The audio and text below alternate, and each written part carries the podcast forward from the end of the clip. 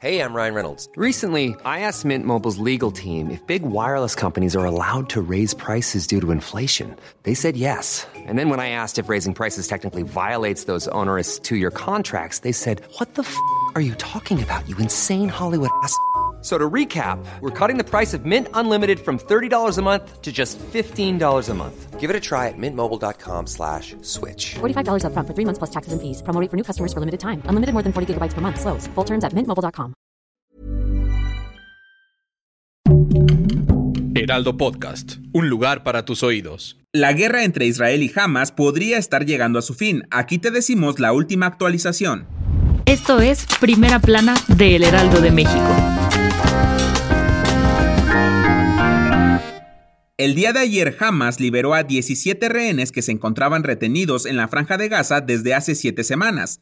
Esto en el tercer día de una tregua entre el movimiento islamista e Israel. Esta sería la tercera liberación desde que entró en vigor el alto al fuego el viernes, siendo ya 58 el número de rehenes que han recobrado su libertad. Hamas anunció poco antes que liberó a una persona con nacionalidad rusa en respuesta a los esfuerzos del presidente ruso Vladimir Putin y su apoyo a la causa palestina. Por su lado, Israel informó que excarceló a 39 palestinos prisioneros, como parte de la negociación. En total, son ya 117 presos palestinos los que han sido liberados de las cárceles israelíes desde el inicio de la tregua el viernes pasado. Y según la ONG Club de Prisioneros, alrededor de 7.000 palestinos se encuentran encarcelados en prisiones israelíes.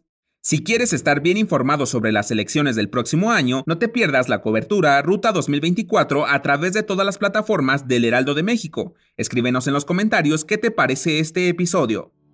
Tan cerca y tan lejos. Sergio Checo Pérez terminó segundo en Jazz Marina, sin embargo fue sancionado por un incidente de carrera que lo mandó al cuarto lugar en la última fecha de la Fórmula 1 en el Gran Premio de Abu Dhabi. Fue adelantado en la última vuelta en las carreras de Brasil y de Las Vegas. No obstante, ayer el destino pareció jugar a su favor cuando Charles Leclerc cedió la segunda posición como un gesto estratégico. Esta acción pareció demostrar una especie de compañerismo entre ambos, por alguna extraña razón, pero la sanción fue casi inmediata al final de la carrera, quitándole 5 segundos al conductor mexicano por un contacto con el británico Lando Norris. Independientemente del resultado definitivo, Checo se mantuvo positivo en prácticamente todos los sentidos mencionando que ha salido de peores. Déjanos en los comentarios quién ha sido tu piloto favorito de la Fórmula 1 además de Checo.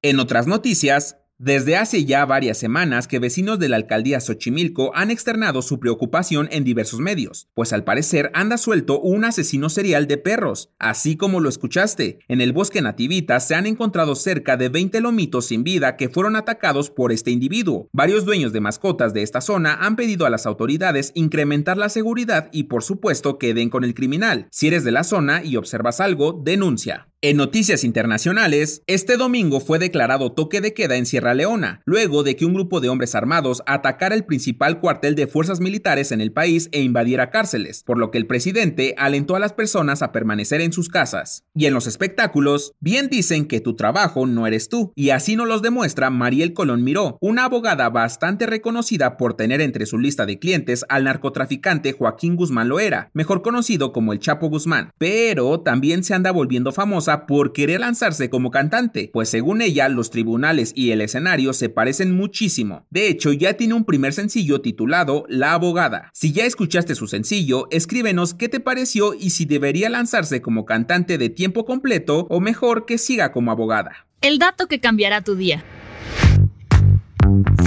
Escuchar una buena canción podría provocarte los mismos síntomas que el enamoramiento. Si no nos crees, a continuación te daremos los síntomas. Sentir un nudo en la garganta, palpitaciones y suspiros, cambios repentinos de humor, lágrimas, escalofríos en ciertas partes de tu cuerpo como nuca, espalda, hombros y piernas. Si alguna vez te ha pasado esto con una canción, probablemente experimentes escalofríos musicales, los cuales se deben debido a emociones parecidas como el asombro por una obra de arte o un encuentro conmovedor. Dinos qué canción te pone la piel chinita. Yo soy Arturo Alarcón y nos escuchamos en la próxima. Esto fue Primera Plana, un podcast del Heraldo de México. Encuentra nuestra Primera Plana en el periódico impreso, página web y ahora en podcast. Síguenos en Instagram y TikTok como El Heraldo Podcast y en Facebook, Twitter y YouTube como El Heraldo de México. Hasta mañana.